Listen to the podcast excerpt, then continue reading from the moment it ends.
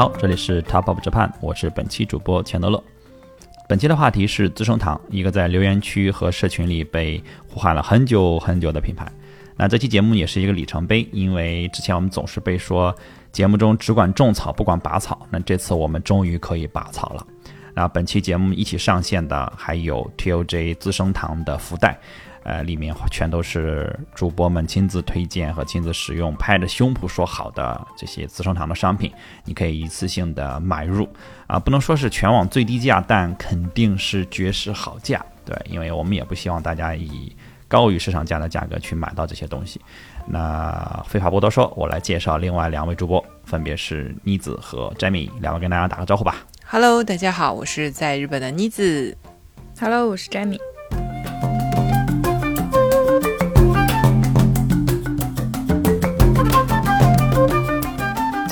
们聊的这个资生堂，我想先问一下两位，平时用资生堂的产品吗？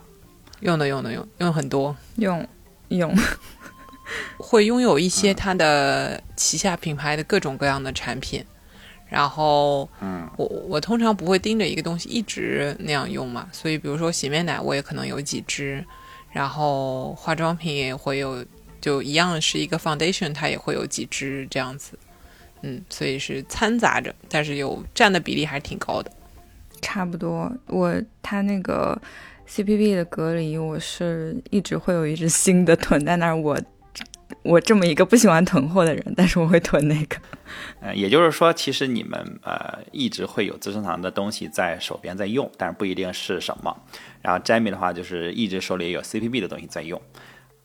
嗯，我主要是他们家的各种洗面奶，特别喜欢用资生堂旗下各个系列的洗面奶。资生堂是一个很年迈的品牌了啊，然后很多人都知道资生堂成立的时间很久，但并不知道2023年是资生堂品牌成立的第一百五十一周年，而且这一年也是新任社长藤原宪太郎的首个财年。而且1981年呢，资生堂是进入中国市场的首个国际化化妆品集团。也就是说，在此之前其实都没有国际化的化妆品之前在中国市场，啊正式的售卖。对，然后我觉得我们还是先聊一聊资生堂的历史，因为它实在是太悠久了啊，应该是也算是我们聊过的历史里可能 top 三的啊长的这么一个品牌。对，所以我觉得还是得从头给它捋一捋。嗯，而且资生堂其实跟中国的渊源还蛮深的，它的名字就是。来源于中国《易经》里面的一段话，然后寓意就是浩瀚的大地孕育了万物那句。然后它是一八七二年成立的，它的品牌历史也是伴随着日本和银座的变迁和发展。然后它在创业的整个过程当中，把很多个第一次都带给了日本。然后目前的业务是遍及全球的大概一百二十多个国家和地区。我觉得那句话还是可以说一说的，就是他从易经里来的这句，因为真的很大气啊，所以这样他才可以把业务真的做到那么大。我觉得名字一开始就就是利益很高。这句话是至哉坤元，万物滋生，就是乾坤嘛，是最大的两个易经里的，对，就是其实是大地母亲的滋养，然后滋养万物的这么一个寓意，嗯。一八七二年，它诞生的这一年，其实发生了蛮多事情。就是首先是这一年的冬天，东京的和田仓门发生了火灾。然后十月份的时候，东京的第一座火车站新桥站通车，大量的商户就涌入了车站前的银座。福原有幸，也就是创始人，从海军医院药房辞职，开设了日本的第一家面向。民众开放的西式药店资生堂，他为什么要把就是取这个名字呢？是因为福原有幸这个人，他从小是跟长辈学习中医和四书五经的，然后他在少年时期刚好赶上了明治维新。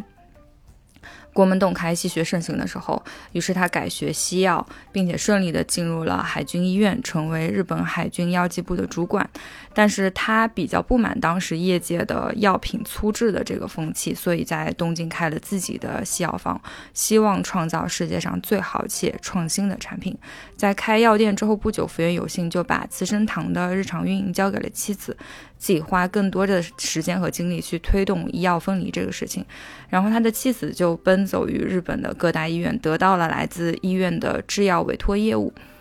然后资生堂的药品也就成为了天皇御用的指定产品，还成功邀请到了当时的梅子皇后走访福原家的别墅。啊，然后福原有幸的妻子也因为这个登上了当时的杂志和报纸的封面，就是一时名声大噪。到了一八八八年，银座逐渐有了商业界的雏形，就是资生堂也推出了一个划时代的产品，就是日本的第一款牙膏，叫福原卫生牙膏。其实这个产品算是资生堂的一个转折点吧，因为在明治时代以前，日本人是以黑色的牙齿和剃眉为美的。明治维新之后，日本人才开始从西方。的健康的、自然的这种审美当中觉醒。当时日本人就是普遍使用的刷牙的是一种颗粒比较粗的洁牙粉，但是这种洁牙粉很容易损伤牙齿，所以福原有幸研制出的福原卫生牙膏一经推出，尽管定价是普通洁牙粉的十倍，但是很快就遭到了市民的抢购。就是你说那个黑齿。嗯，包括剃眉，实际上这种审美的方式，现在在艺伎的妆容里面还是可以看到的，就是他们会在，呃，就是非常隆重的这个仪式或者是节日的时候，就是化全妆啊。他们平时也会，现在是白色牙齿会呃留着嘛，但是他如果说有重要的表演或者是那种很重要的场合，包括他们嗯，比如说成成人仪式那种时候，他就还是会把牙齿涂黑。然后这样的话，嗯，说起来是为了，就是你笑的时候会是一个笑不露齿的状态，你你就算露出来了，它看起来也是黑的嘛，然后也会显得嘴很小，就是确实这种，嗯，就是然后我们想象当中艺伎不是眉毛剃掉了，然后画两个小小的那个点点啊什么的那种，对，现在他们还是画眉毛的，但以前是那个样子的，就是我们想到日本和这个艺伎的时候，就是眉毛剃掉，所以其实就是你说的这个明治以前，他们确实是审美是那个样子的。明治他们不是开始那个健康了嘛？也是从那个时候开始，呃，那个喝牛奶、吃牛肉等等的。他觉得这个西方的这种生活方式可能会让人更强壮，所以就开始呃有一系列这样子的宣传，让大家去过呃更健康的这样的生活。现在你说他的这个牙膏真的是，就是你想想以前就是一百年前，大家不会是像现在这样去爱护自己牙齿的，就是去。呃，是洁牙什么的，然后确实日本在牙医、牙齿这个方面发展的非常非常的细致吧，或者是走得很前面，就是大家会一直发明各种各样的，哎，齿间刷也好，什么牙刷，然后会，如果你去牙医的诊所，会教你怎么刷牙，然后让你去保护。然后对于日本人来说，他们定期的去牙医那里报道啊，交点保护费，洗个牙也是很正常的，就是可能。正常人家都会去做操作的一个事情，也在他们的医保的这个里面的，所以这个就变成了现在一个人人都在应遵循的这样的一个生活方式了。然后到了一八九七年，资生堂就开始探索美容化妆领域了。这一年，资生堂的第一款化妆品就是红色蜜露就诞生了。当时这个化妆品的名字到包装都很讲究，就是它的那个。英文的名称是，其实是古希腊文里面“绝佳肌肤”的意思。然后它当时的那个瓶子有点像一个小号的红酒瓶，然后还是一个软木塞的，然后上面还系了红色的缎带蝴蝶结。这样的包装和设计在当时就是已经是一个很大的创举了。就是同时代，呃，中国也有一些化妆品，像。呃，雪花膏之类的，就是当时还是那种铁罐装的，但是人家已经在用玻璃瓶装这种化妆水了。而且红色蜜露的诞生确实是赶上了好时候，就是在明治时代中后期，资生堂的化妆品销售也是渐入佳境，因为国家也开始给予女性基本的教育，然后也开始培养日本女性的呃品味和审美，促使就是日本当时的女性对。化妆品的需求大幅度提升，然后紧接着，在一九零六年，资生堂又推出第一款为日本女性设计的粉饼，叫深白粉，主打健康润色、无金属铅的概念，一经上市就成为了抢手货，尤其受到日本艺伎的青睐。所以，就是资生堂现在卖的最好的那个当家红大腰子，大腰子，嗯，对，就是那个大腰子，红腰子，就是红腰子，就是从大腰子可还行。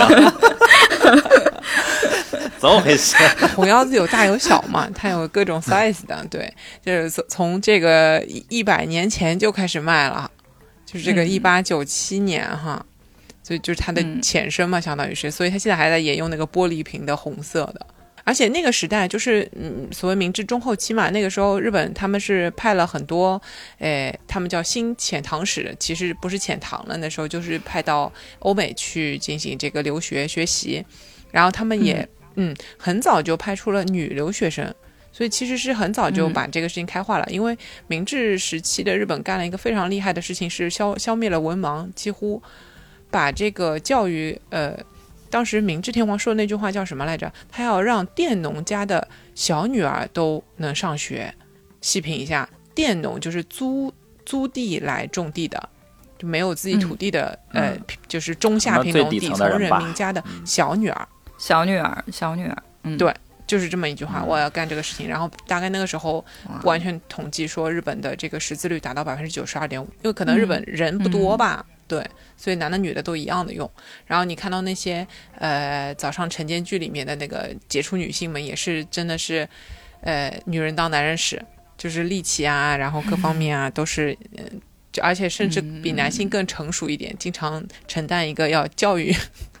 这些在成长当中男性的这么一个角色，嗯，所以当时的这个日本女性也处在一个，诶、就是觉醒或者是说拥有更好资源的这么一个状态下，真的是赶上好时候。而且红色秘录其实它的核心也是也是挺厉害的，就是它其实是来源于当时那个东京大学一个教授的处方，而且就是呃是里面是有甘油的，就是甘油的这个。甘甘油的这种使用其实还要到更后期一点，但是，呃，首先当时是就是化妆品里面没有化妆水这个概念，然后呢又运用了一些化学工业的处方，所以是非常先进的。因为在此之前，大家都还在呃，就是低效率的，完全依靠手工从自然界获得产品。就现在看来，它还是一个高科技的创举吧。然后到一九零二年的时候，资生堂就成为了日本第一家生产并且销售苏打水和冰淇淋的店铺。然后它当时那个店里面是有苏打喷泉的，就是一个流量制造。哇，网红店就已经出现了是吧？嗯，对的，已经开始出现这种情况了。确实很先锋，确实很先锋。刚才詹米提到说，呃，他在化妆品里面开始用到呃甘油啊，然后其实确实我觉得，呃，因为我是学化学的嘛，就是在我看来就是一个呃化学制品就是工业化的这么一个一个转折点。其实那个时代就是这么一个时代，然后呃，但是赶上那个时代的品牌，实际上就如果你做了这个事情，你就会会拿到这个时代的，你可以说是红利，或者说你成为了一个。呃，获益者吧，对，因为因为确实是在此之前，整个的化妆品都是来源于自然，所以它一个是生产是比较费劲的，另外一个是它因因为来源于自然，所以它的成本和周期生产都会非常非常的长。当然，它也就会啊、呃、卖的比较贵吧。然后，其实一旦你到了工业化生产之后，它的这个成本会大幅度的下降。虽然刚开始出的时候，估计它因为研发的成本，呃，也不会很便宜啊。看上去，刚才我忘了你提到的这个洁牙粉，这牙膏也比洁牙粉贵十倍吧？对啊，这个红色麋鹿刚出来的时候，其实我估计也不会是特别便宜的，但是也算是消费升级了。而且它明显在上面打了个蝴蝶结，就是送礼的这个概念，肯定是作为一种就是礼物啊什么这样的一个品牌的这种东西出来了。啊对，而且那个瓶子用完，你不想留下吗？嗯 嗯，有道理啊，有道理，有道理。对，而且就是也看出来，他们其实又卖这牙膏，又卖刚开始卖药嘛，然后就是卖牙膏、卖化妆品，然后又开始卖苏打水和冰淇淋。实际上，他们就没有在很限制说自己是一家所谓什么样的公司这么一个状态。在那在那之前，感觉就是在呃整个工业化的这个呃转化的过程中，他们去用了这种方式去生产各种各样的商品，去去做销售，然后做一些创新。然后接下来就到了，其实到了一个第二个阶段。一九一六年到一九四八年的这个阶段啊，我我个人认为这个阶段是，呃，资生堂呃转型或者说把自己呃逐渐的固定下来自己主营业务的这么一个状态，然后也出现了一个新的人叫福原信三啊、这个人也是整个资生堂早期的中兴之祖吧，然后。呃，他是呃创始人之子啊，创始人的儿子。然后创始人这个也，他后来也成为了资生堂株式会社的首任社长。啊，他从欧洲留学回来，然后在现在银座旗丁目这个 Senseo the Zenda 这个位置，就是现在这个资生堂这个位置啊，创立了资生堂的化妆品部大楼，然后让资生堂成为了日本第一个拥有艺匠部。啊，这个艺匠部是啥呢？就是现在我们可以说它是创意本部，或者说。呃，融合了市场创意加设计这么一个大的行销部门吧，啊，它成为了这个第一个拥有匠呃艺匠部的这么一个品牌，然后可以说是福田信三彻底打开了资生堂的化妆品之路，然后从此之后资生堂啊就在这个化妆品呃这个行呃这条路上越走越远，然后也真正奠定了呃资生堂的艺术品位。然后，而且他本身其实还是呃承担了比较大的一个责任的，因为呃福原有幸就是呃创始人有三个儿子，但大儿子身体很弱啊，经常生病，然后二儿子早逝，然后其实呃继承家族的这个产业的希望从很早时候就已经落在了福原信三这个人身上。然后中学的时候呢，这个福原信三就很热爱美术，然后当时他他爸劝他说，呃你。不妨将来一边工作一边画画，就是你别误了正业那意思。然后他就打消了直接去进修、去这个美术专修学校进修的这么一个念头，然后去了哥伦比亚大学药学部去学习。因为那个年代，呃，就是整个资生堂主要还是做的药学相方相关的东西嘛。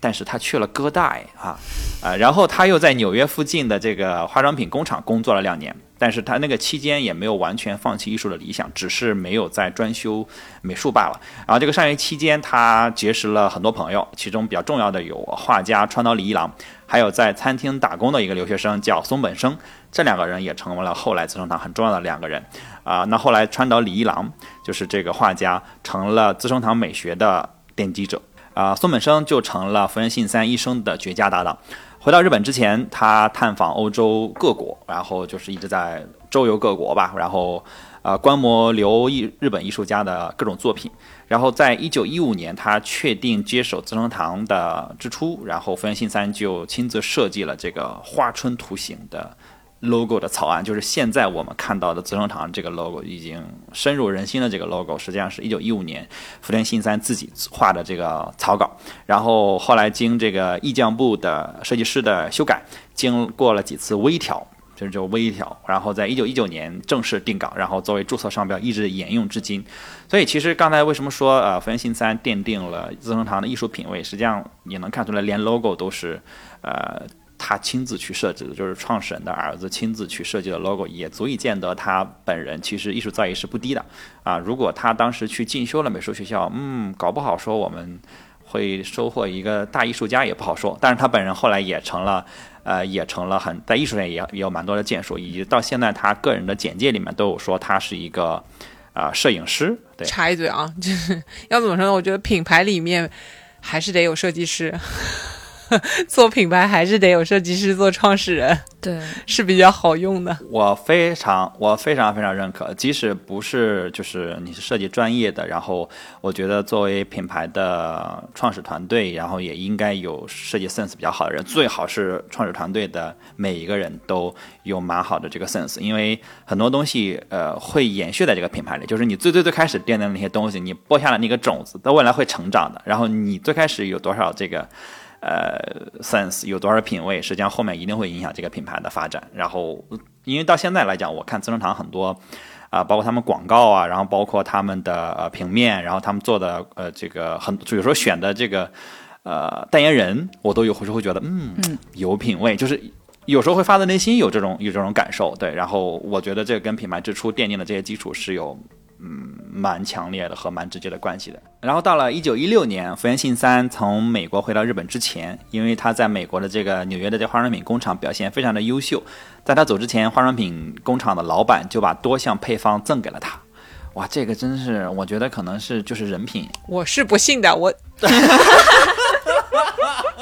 你说出来了。嗯。什么就送白送你怎么个不信法呢？知道，反正我觉得，嗯，就就是一个据说。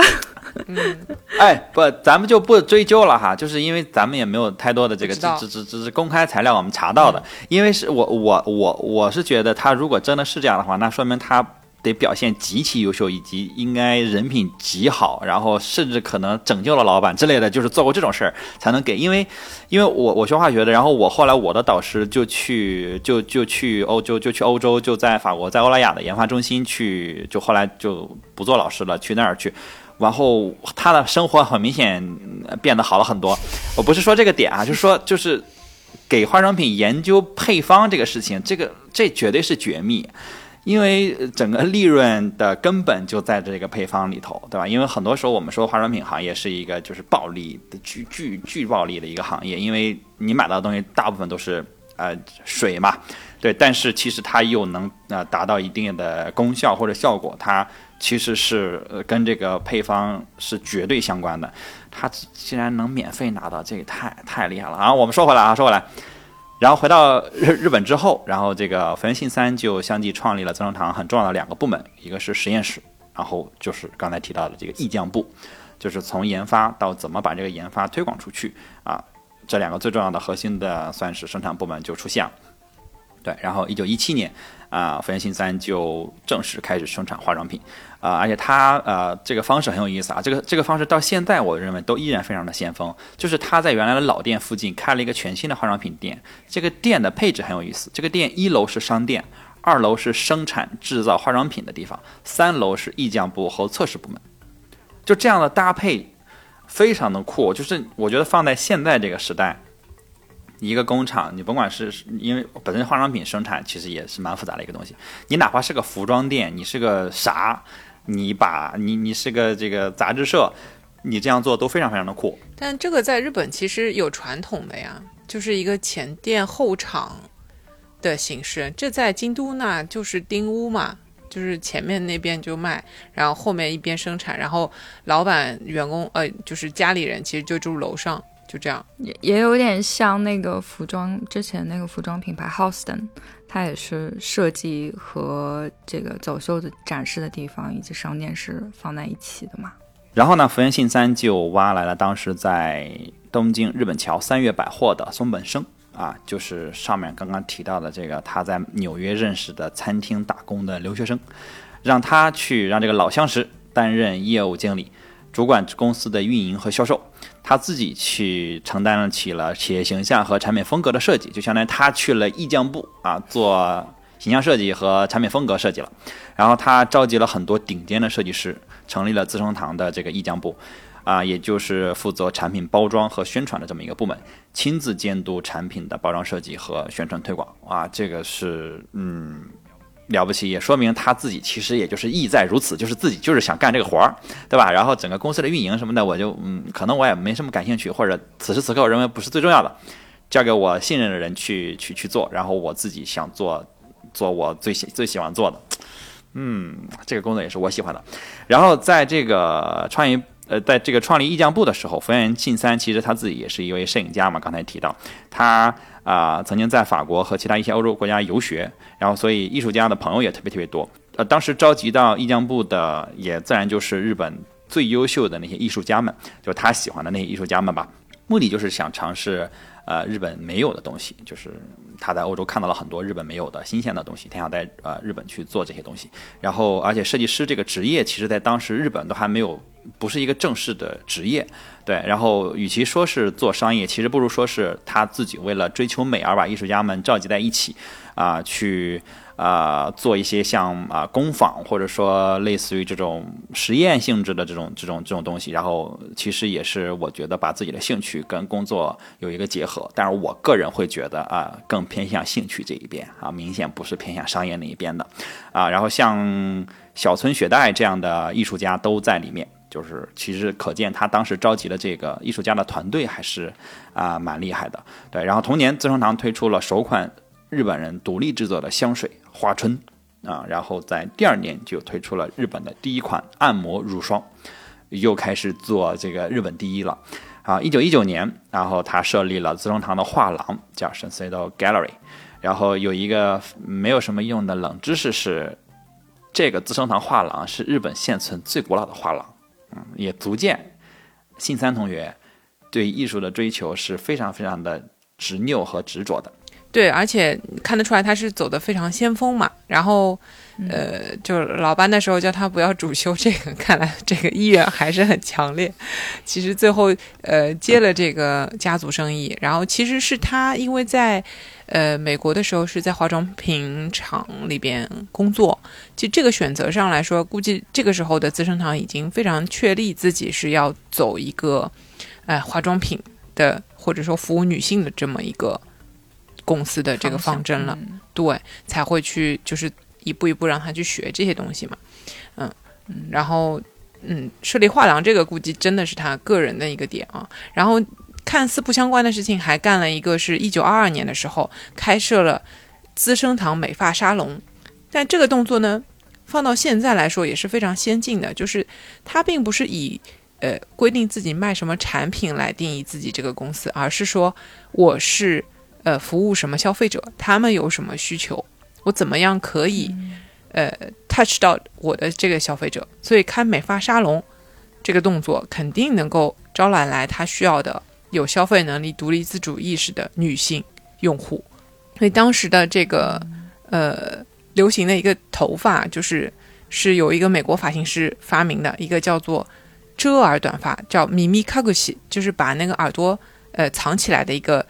发型，但是是短发，然后这个发型呢，也在日本 波波头那个长度，对，就是正好到你耳朵这样遮起来波波头的长度，就是呃，也是资生堂的沙龙就把这个东西推广开来了。呃，其实明治之前，如果是合适的生活，就是穿和服啊什么那个生活的时候，女性的头发是很宝贵的。他们那个时候，你你想，他们平安时代画出来那个图，女的头发是一辈子可能都不剪的，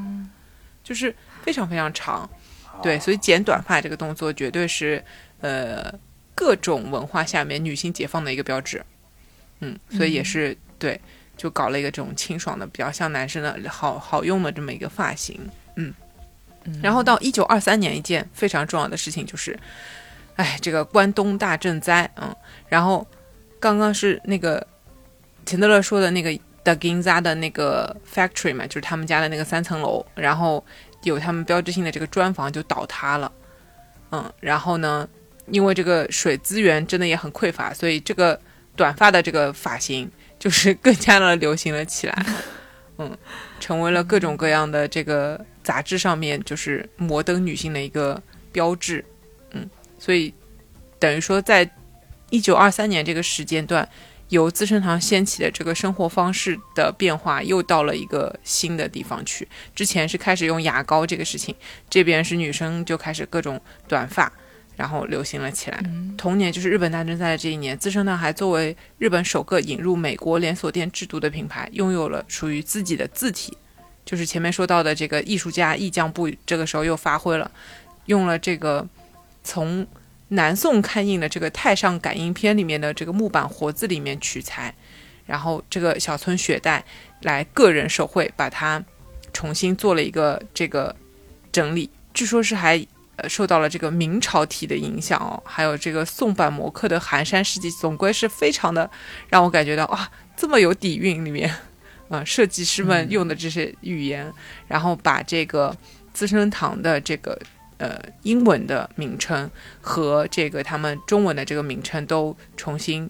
啊，不是中不能叫中文的名称，而是汉字的这个名称，全部都重新设计完了之后，就是用这个 C C，都现在他很熟悉的那个 A 两个 S 拉的特别长的这个呃英文的这个字母版去进军了这个海外市场啊，这么早就在铺垫了。对，就是这个时候他们已经非常有意识说啊，这个品牌需要拥有自己的就是字体来标识我作为一个品牌，就是这个东西已经定下来在用了。所以，哪怕是这个后来，我们现在就是电脑制作很普及，因为从那个时候留下来的，他还是觉得说要用设计师的手绘的手稿来去进行微调和融入不同这个时代的美感。所以，它作为一个一百五十一年的品牌，到现在我们并不觉得它的 logo 是过时的，就是慢慢的会有一点点的迭代去融入这个。不同时代的审美，这个每个人都在做啊，但是它不完全依赖于用电脑制作来做，而是要坚持的用这种手工的方式，把人的那个感觉，嗯，带到它的这个 logo 的设计里面。我觉得这个也是，就是嗯，可能是信三那个时候留下来的这个思想上的这种遗产吧。然后一九二四年啊，时间过得很慢啊，我们还在一九二四年。然后资生堂创立了日本化妆品行业的第一本文化杂志，叫《资生堂月报》。这个就是现在就是还在有的这个花春俱乐部的那个形象嘛，就是这本杂志后来改版为这个花春杂志了。然后花春现在也一直就是你如果是资生堂的这个会员的话，它就是叫花春会，给你的那个呃卡片上也是就是那个春，一直说的那个春就是日语里面叫 tsubaki，就是那个嗯，其实就是山茶花的意思。嗯，就以前他们是用山茶花油来护发的。就我说的前面女女的不是不剪头发的吗？然后还要盘头，不是不能经常洗。那么日常清洁的时候就拿那个篦子，我们古代也是这样，就是往头发上抹油，然后用那个篦子去把它疏通，这个就是一种护养头发的方法了。那那个油用的就是呃山茶花的这个茶花的果子里面的那个油。就是一种坚果油类的东西。往往前推一点啊，到一九二七年，资生堂才正式更名为这个株式会社资生堂。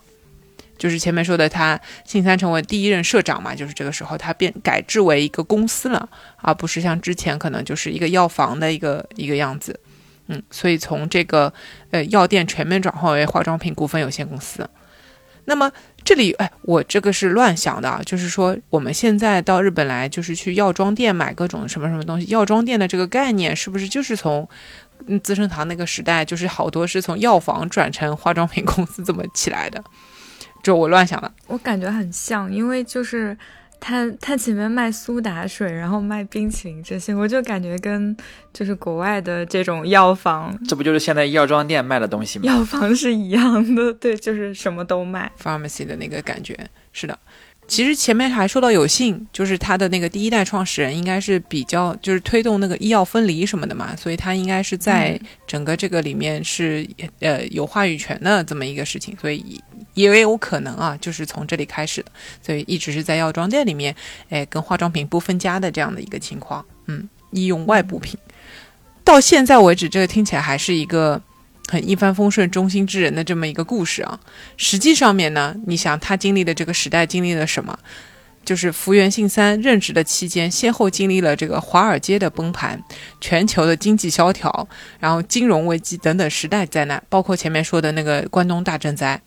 啊，最严重的，而且还经历过是二呃，就是四零年前这二战的时期。化妆品啊，真的是个生活奢侈品，就是现在我们可能觉得它是一个必需品或者什么的，但。实际上，你吃不饱饭的时候，它肯定还是会被舍弃的一个事情。所以，其实战争真的要不得不，嗯，反正发动战争的都是真的值得被历史永久唾弃。所以，当时的日本就是他们虽然是那个时候发动战争的一方啊，但是日本国内也是很惨的，就是那个时候一直在支撑这个前线的呃战争啊什么的，就是一种砸锅卖铁，谁都吃不饱饭。而且，呃，你的这个。本来是农耕或者是渔民嘛，你的这个劳动力都被送出去打仗了，就家里面这种东西都是颗粒无收的，然后就这种各种把家里面呃有的拿出去，然后新的也不可能产生出来，因为没有人劳动了，全国是一个物资匮乏，然后化妆品真的是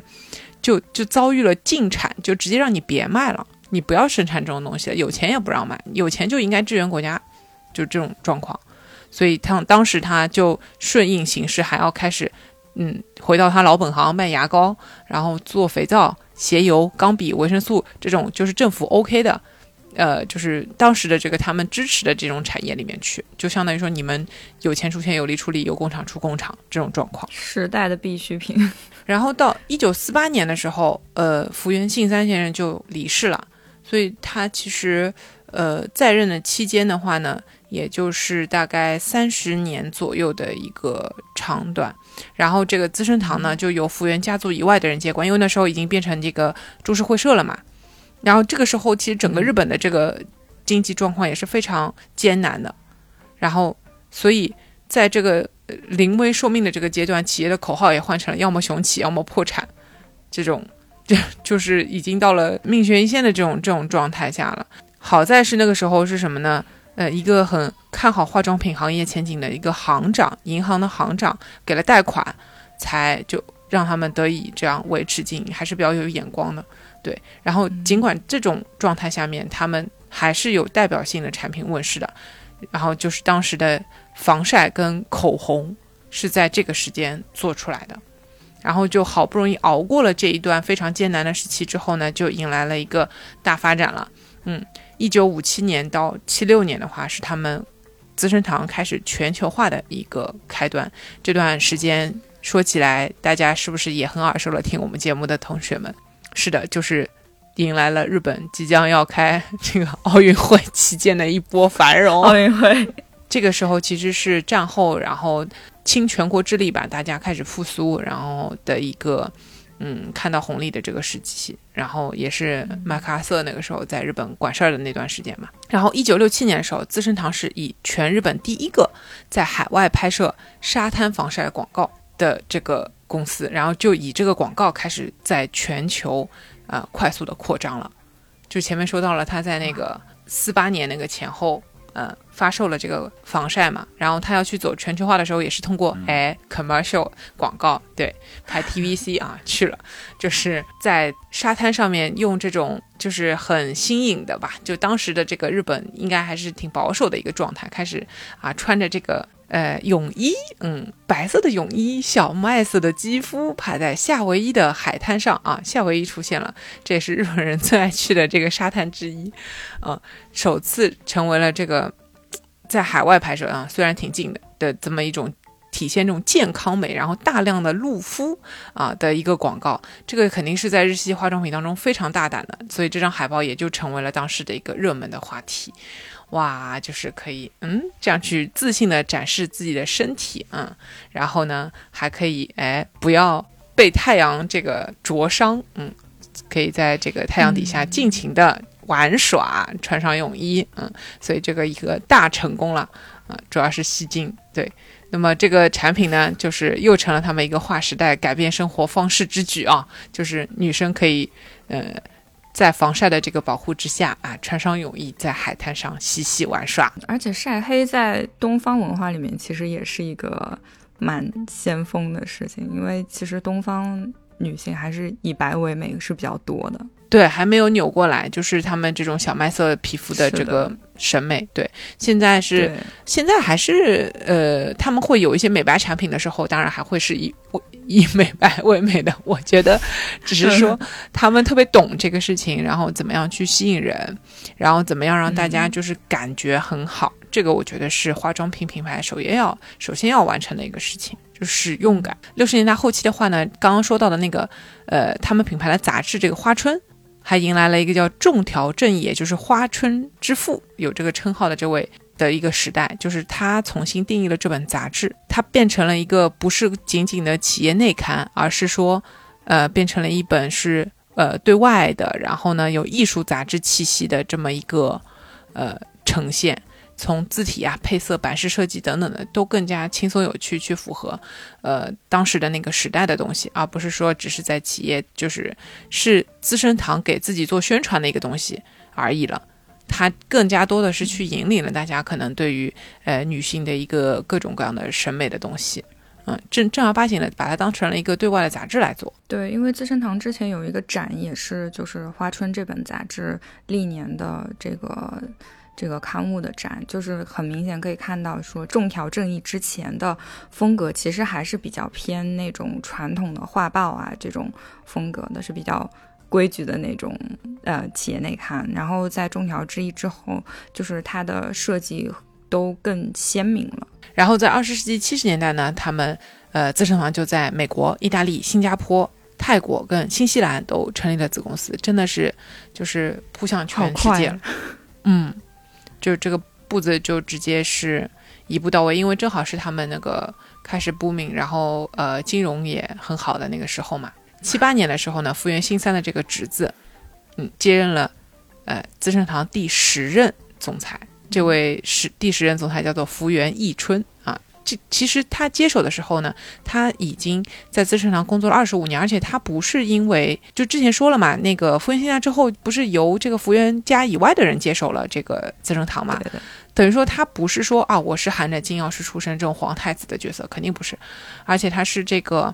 侄子，就不是说一个一个那样的嫡系，嗯。但其实他那个时候接手的时候，已经是在资生堂工作了二十五年，是大学毕业之后真的通过社会招聘进入的自家企业，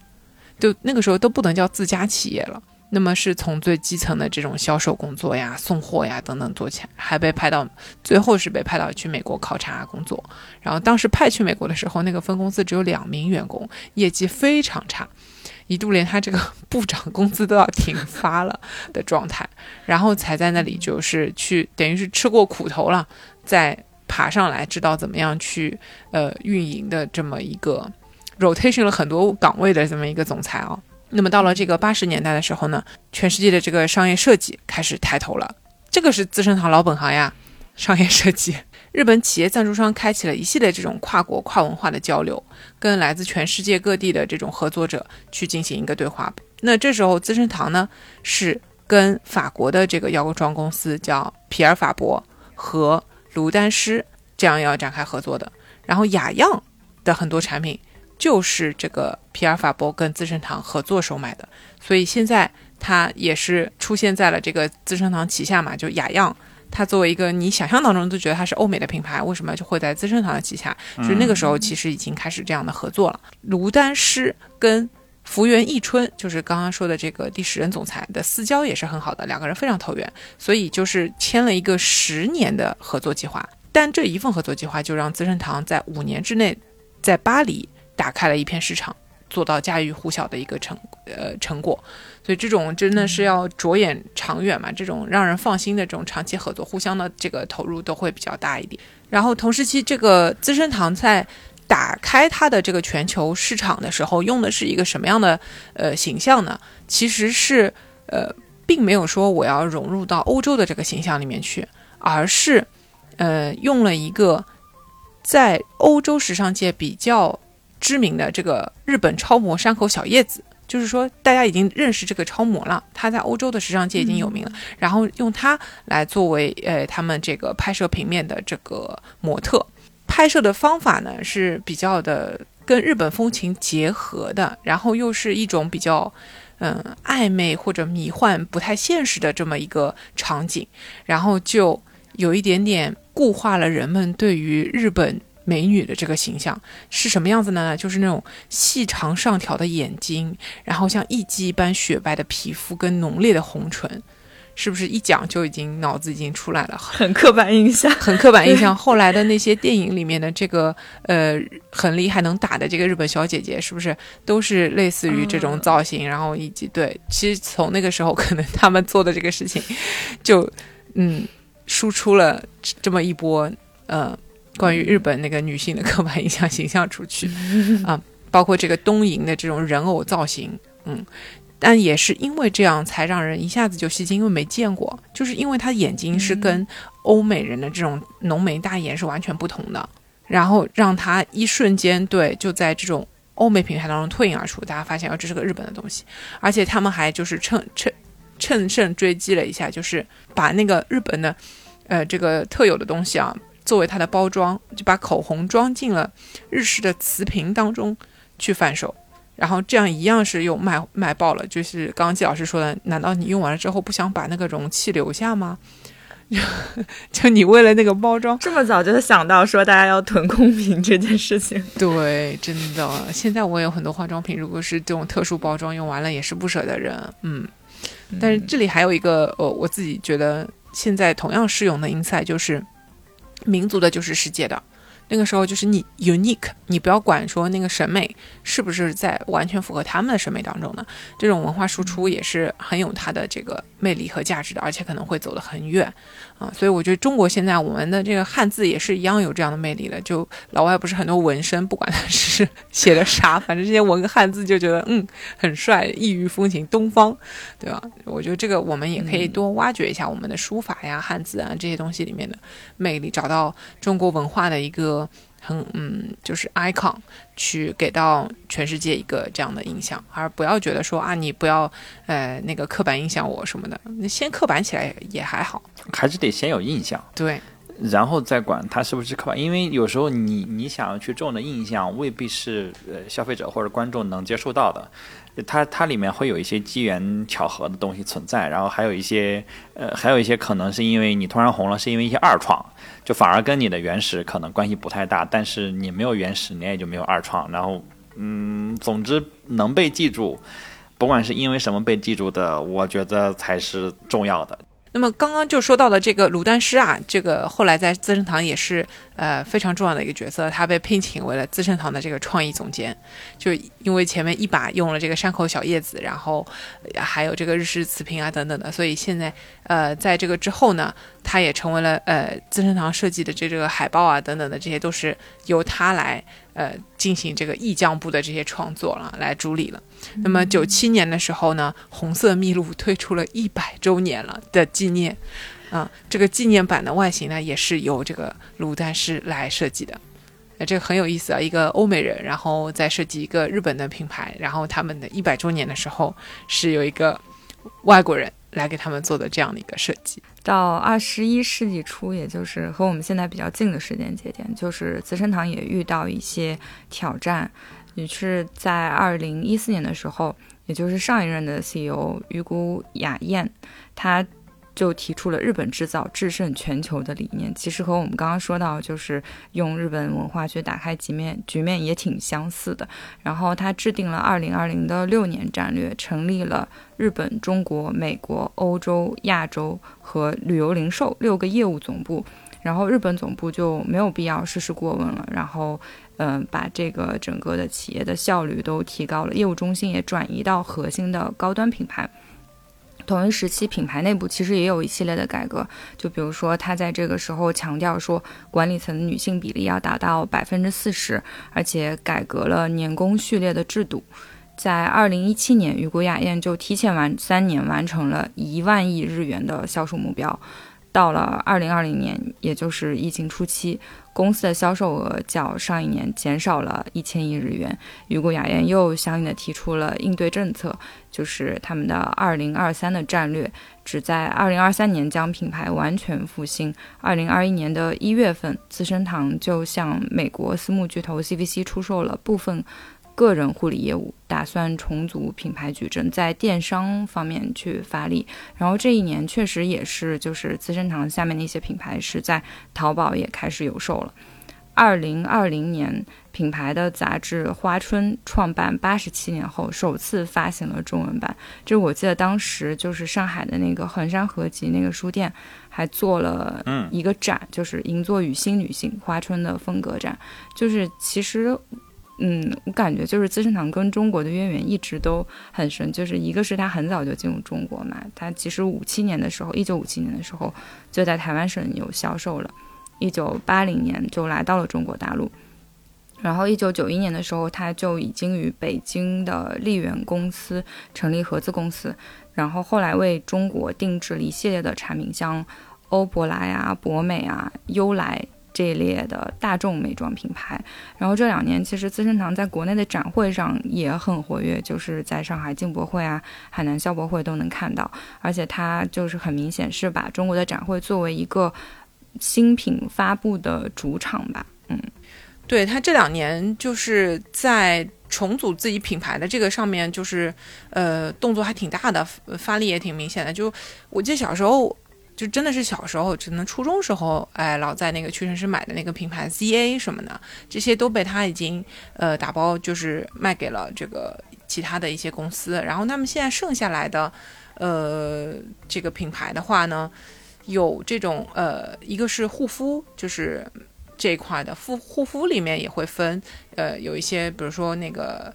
呃，Drunk Elephant 这两年很火，是吧？就是用那个胜肽什么的，就是这种科技类的，哎，有接近医美这个概念的东西。然后老牌的，像我们，呃，每个东西都有它的拳头产品的，比如说 Ipsa 的这个什么流光水啊，然后 CPB 啊这些的一个护肤线。然后还有这些里面还会有一些它的那个彩妆线，还有一个纯彩妆线是它把 NARS 收进来了。还有一些香水的这个品牌是做了这个三宅一生的香水。呃，然后还有 Tory Burch 的这个香水是吧？他们的这个美妆线，美妆的这个线，对，就是等于说有一个一个跟时尚品牌的这个呃类似联合的这个东西，嗯，然后彩妆方面的话，自己就是针对日本的这个开价的呃药妆店的彩妆，还有就是在这个百货公司里边销售的类型的，嗯，包括在呃。护肤这个线上也是一样的，就是重新的一个是安耐晒是它的拳头，然后包括这两年 Alexia 就是那个灵药啊，Alexia 伊丽丝尔，呃，整个这个品牌线上发挥的也很多。嗯，哈库这个好像有一点点，呃，没有再做的太多的一个样子啊。然后它的牙膏线还继续在做，所以它呃是，就是我觉得它有重新整理过，然后剥离好了自己的这个。呃，盈利的和他能做得好的这个品牌，包括也收购了一些，来去调整了他整个新的这个方向。之前说了他一个呃一次一次的这个在改变大家生活方式，我也很期待说他后面会是什么样子的。就是我感觉他把这个利益越做越高了，就是呃去改变大家的一个审美的这个态度方向，然后引领这种。改变在里面，就可能更多的这两年会看到他 focus 在说女性，呃，如何善待自己或者觉醒和独立女性的这么一个概念在里面。对，但是我觉得从资生堂这儿我能看到的就是说。呃，确实是很让人尊敬的一种一种做法吧。就是你至少他们的所有的创新，我觉得最开始先锋还是先锋在产品上的。就是当大家没有就是很好的呃洗牙的呃洁牙的东西的时候，我去做牙膏，我去先去做这些商品，然后我我基于此我去做一些艺术上的这个包装，然后让它品味更好。当然很好了，我当然希望我用的东西如果是一个好东西，我不希望它是粗糙的，我希望它是呃。有品位的视觉上好的艺术性好的，对吧？只要你不要不要不要因此过加过多的这个这个这个呃成本，那我觉得这个是好的，对。但是你如果本末倒置了，就是它九成是包装，然后一成是产品，那我觉得就扯淡。就 还是说回来资生堂啊，我觉得，嗯，就是他们之所以作为一个一百五十年的这样的一个企业，它还可以。继续去开创一些这种生活方式引领性的产品，就比如说我在做这个选题的时候，我就在想，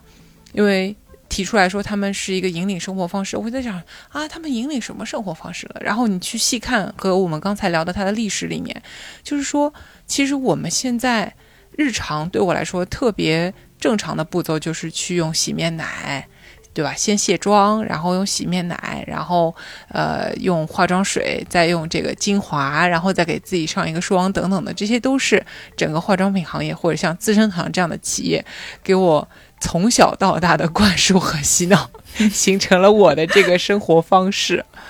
嗯，我觉得，哦，就是潜移默化的，就是其实真的是他们来定义了这件事情，让我可以去，就是啊，我都没觉得。它是一种生活方式了，但它其实已经是了，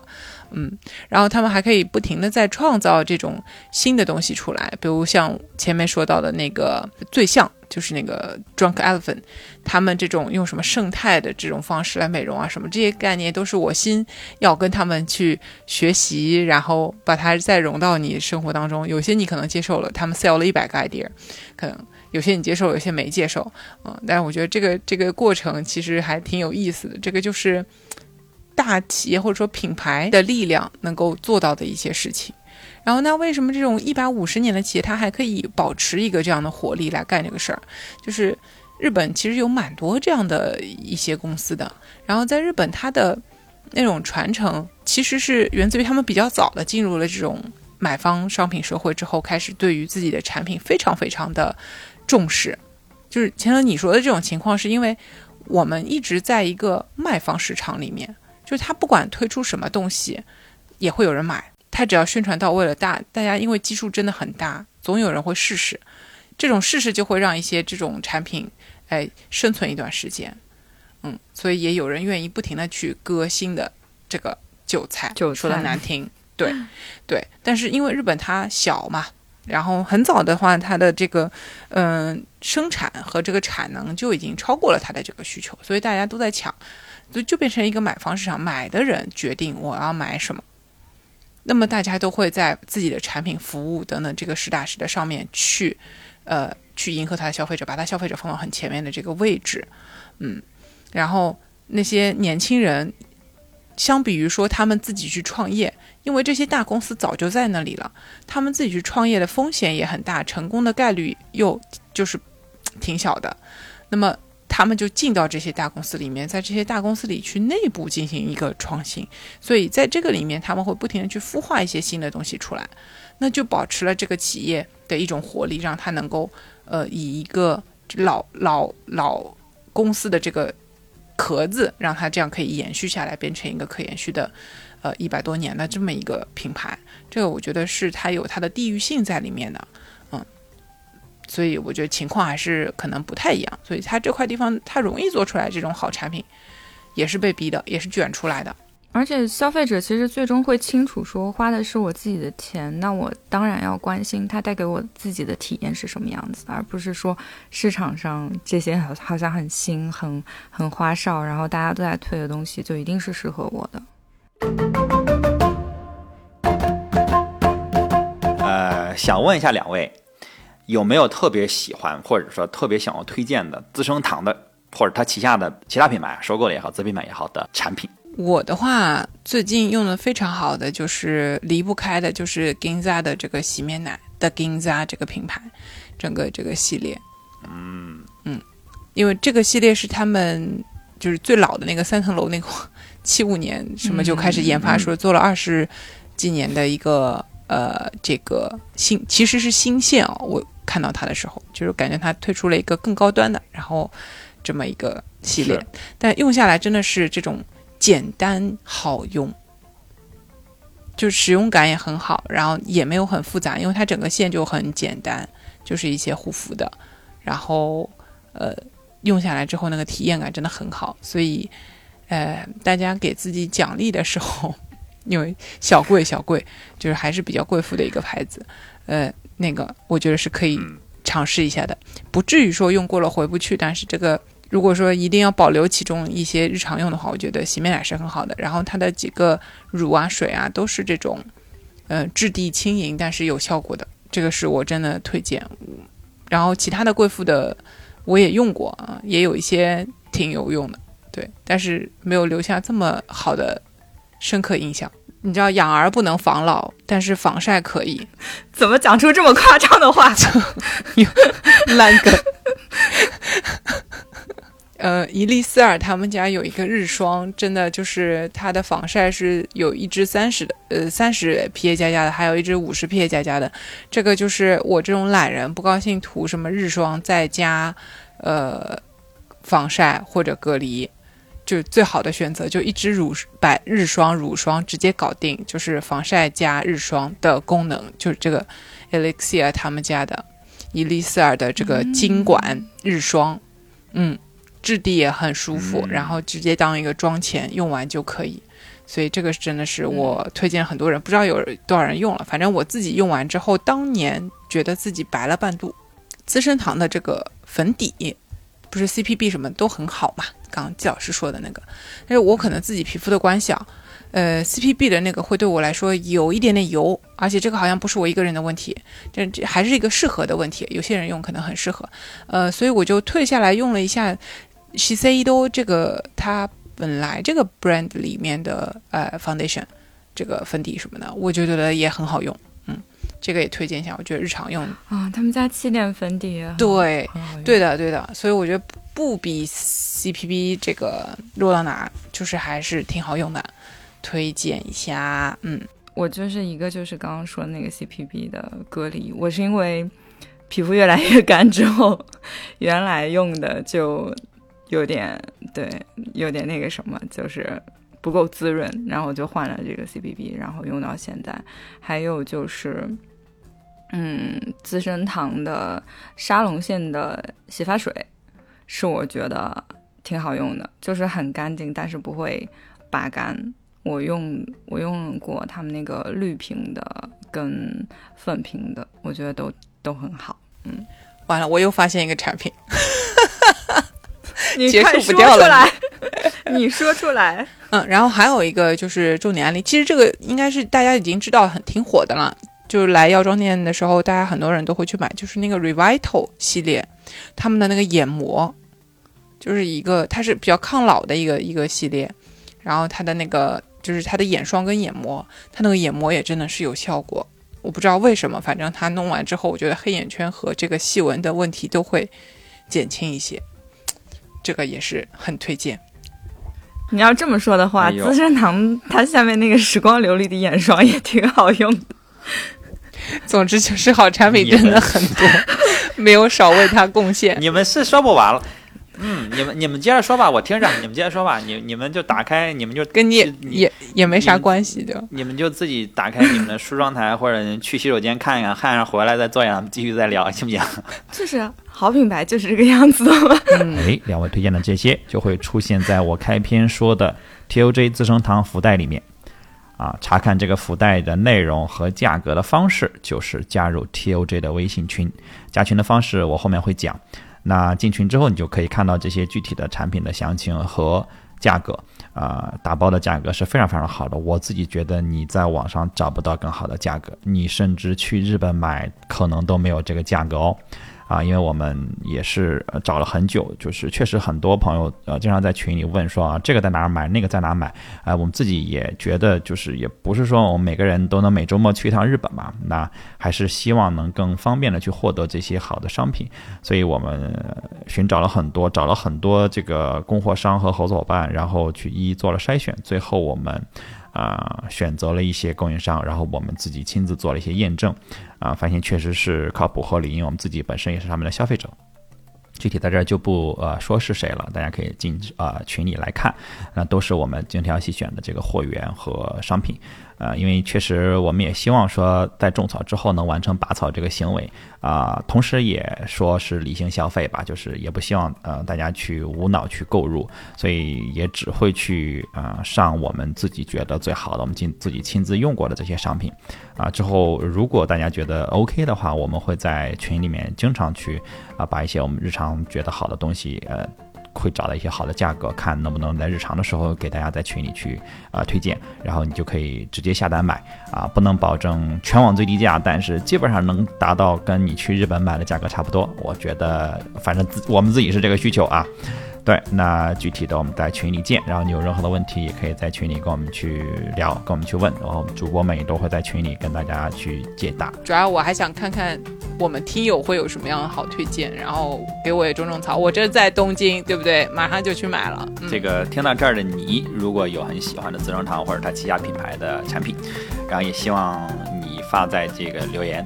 区，然后跟我们互动一下。今天的节目就到这边，谢谢大家，拜拜。拜拜。拜拜。